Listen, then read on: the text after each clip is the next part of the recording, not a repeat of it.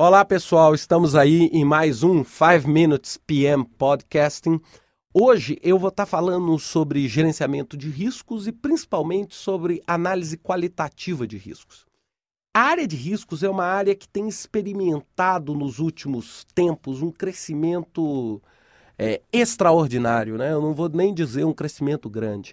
É, em decorrência, talvez, do atentado de 11 de setembro, em decorrência do tsunami no, no Sudeste Asiático, hoje é, se fala muito em gerenciamento de riscos e hoje passou a ser uma competência extremamente importante na administração dos projetos.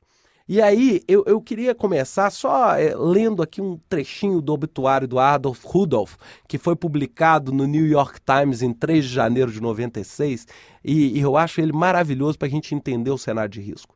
Ele diz o seguinte: você deseja uma válvula, uma torneira, que não vaze, e faz todo o possível para desenvolver essa torneira.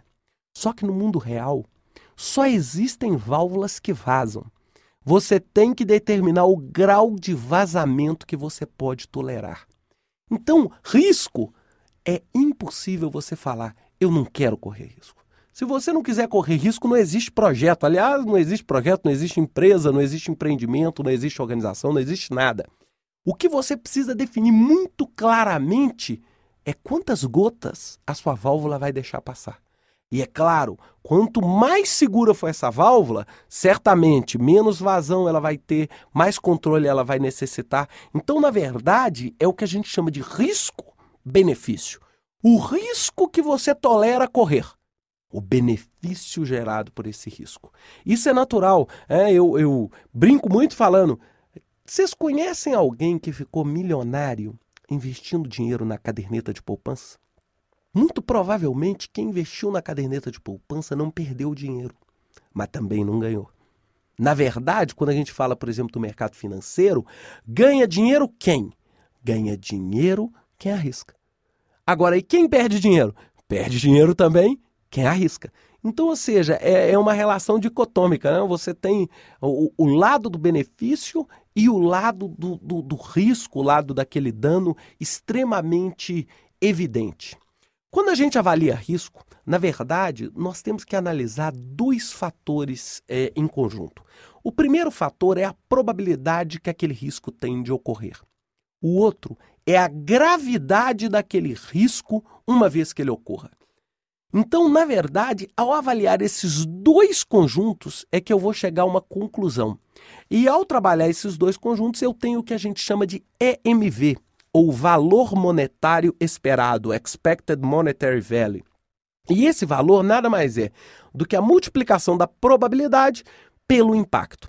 Aqueles riscos que têm uma probabilidade alta e um impacto alto, normalmente são aqueles riscos considerados riscos extremos.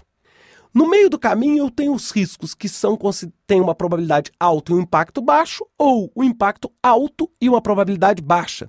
Normalmente, os, os riscos que têm um impacto alto e uma probabilidade muito baixa, a gente vulgarmente chama eles de catástrofe.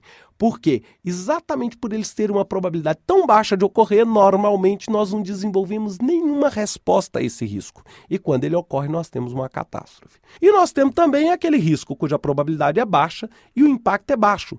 Normalmente, esse risco é um risco que a gente aceita. Normalmente, a gente não vai, por exemplo, contratar um seguro, não vamos fazer nenhum tipo de precaução quanto àquele risco, uma vez que a probabilidade dele ocorrer é pequena e o dano que ele gera também é pequeno. Então, ao analisar esses dois fatores, eu vou conseguir determinar a magnitude da minha exposição.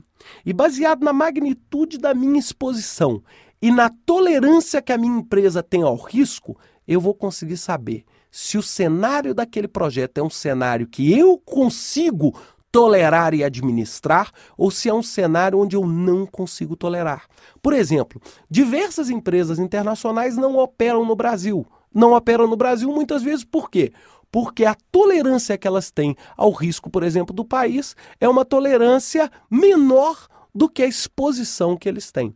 Então, a análise desses dois fatores vai contribuir para que a gente consiga entender melhor aonde nós estamos pisando. E o conhecimento profundo dos riscos que nós corremos favorece de modo significativo o sucesso dos nossos projetos. Espero que tenham gostado e até a próxima semana. Um abraço.